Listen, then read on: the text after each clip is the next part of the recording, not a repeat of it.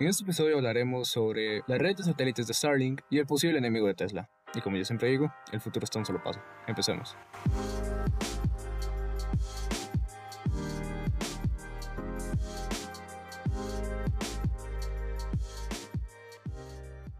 Espero que estén bien. Soy Jorge y les estaré trayendo las noticias que pasaron las últimas dos semanas. Los satélites de Starlink. El proyecto de Starlink por parte de SpaceX consiste en poner en órbita alrededor de 12.000 satélites. Sé que parece mucho, pero así lo quieren hacer, para que transmiten Internet a cualquier parte del mundo, no importa dónde, incluso en el Sahara. Podríamos tener acceso a Internet, pero con ciertas condiciones. Para poder conectarse a Internet con este medio se necesitaría contratar el servicio de Starlink, que costaría alrededor de una suscripción de Netflix, se estima de entre unos 7 a 12 dólares. Y no haría falta ningún técnico para poder instalar la mini antena, ya que todo vendría en instrucciones. Si tienen curiosidad de cómo es, pueden buscar en Google antena de Starlink y les saldrá. En resumen, solo se necesitará que la antena tenga una vista clara al cielo y ya estará dando internet. Se preguntarán, ¿cómo es que es tan barato? Esto es gracias a que todo el proceso de transporte de Internet se salta. Esto quiere decir que ellos no necesitan cables debajo del océano ni torres de telecomunicaciones para llevar el servicio a la gente. Esto, por supuesto, ahorra muchos gastos.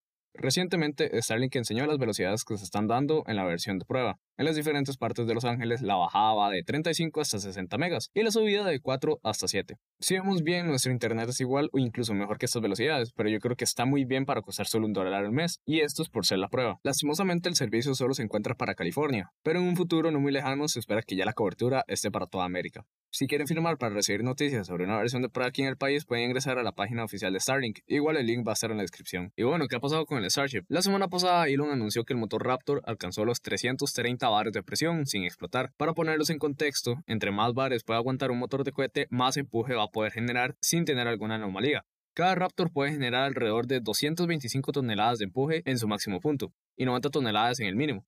Por el momento, 31 motores Raptor estarán levantando el Starship generando 72 meganewtons de empuje, pero como siempre, estos son solo números y hay que verlos puestos en acción. El día de hoy será el lanzamiento del satélite argentino SAOCOM 1B y pudo haber sido el salto de 150 metros del SN6. Lastimosamente, hoy pudo ser un día con un tiempo récord en lanzar dos cohetes de la misma empresa en un solo día. Pero el lanzamiento de Starlink fue abortado y trasladado para el martes 1 de septiembre. Empecemos explicando el satélite SAOCOM. El equipo de SpaceX ya había ayudado en ese proyecto argentino en el 2018 con el lanzamiento del SAOCOM 1A. En resumen, SAOCOM 1A y B tendrán gran impacto en el sector productivo del país argentino y serán clave para prevenir y mitigar catástrofes ambientales. Proveerán información precisa para la agricultura, forestación, hidrología, oceanografía, gestión de los desastres naturales y de los inducidos por el hombre, medio ambiente, cartografía, geología, minería, petróleo y salud.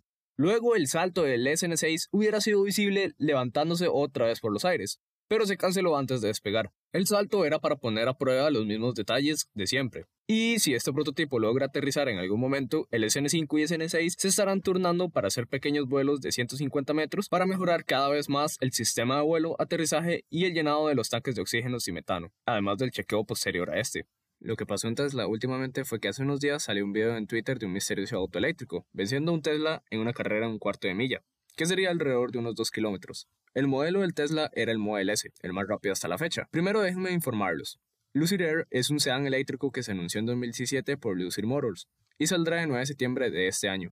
Las características del vehículo son que su precio empezará desde los 62 mil dólares y su velocidad es de unos 378 kilómetros por hora y su autonomía será de 400 millas, que son unos 643 kilómetros. Y obvio, contará con un piloto automático llamado Over the Air, pero no sabemos si es mejor que el autopilot. El problema es que están ofreciendo un producto mejor por muchísimo menos dinero, ya que decidí entrar a la página de Tesla y ver cuánto costaría un Model S con las mismas configuraciones del Lucid Air. Me quedé sin aliento al ver lo que costaba, unos 90.490 dólares. Esto puede ser un peligro para Tesla. La gran competencia ha iniciado y la lucha entre estas dos empresas será ruda, pero no necesariamente tiene que ser algo malo. Si se une una nueva empresa al mundo de los autos eléctricos, pueden generar competencia y hacer caer los precios de los productos, y me imagino que ya saben lo que pasa cuando hay competencia en el mercado. Otra noticia relacionada con la empresa es que el hardware del autopilot se mejorará. En abril del año pasado se anunció la nueva generación del hardware de Tesla. Eso se resume a que el autopilot será tres veces más seguro y con un chip más pequeño. De unos 7 nanómetros. Por el momento solo harán una fabricación de 2.000 ejemplares para pruebas a final de este año. Como siempre en Tesla, el chip estará hecho por ellos junto a otras compañías.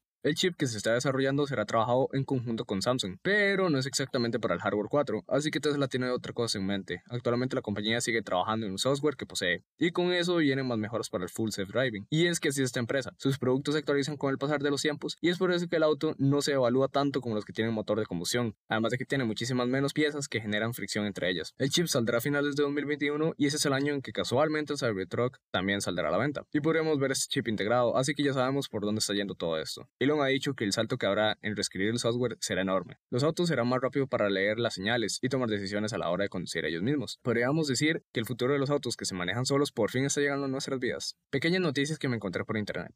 Samsung estrena un nuevo cristal que es más resistente que los demás hasta la fecha. Su nombre es Gorilla Glass Victus y se encuentra en el nuevo Samsung Galaxy Note 20 Ultra. Apple quitará todas las actualizaciones de juegos que usen Unreal Engine en sus dispositivos. Esto será un problema ya que casi todos los juegos móviles usan este motor. Si quieren saber qué foto tomó el telescopio Hubble en su cumpleaños, pueden entrar a la página oficial de la NASA o bien entrar al link que está en la descripción. Eso sería todo por hoy. Espero que les haya gustado y espero verlos en el próximo episodio. Adiós.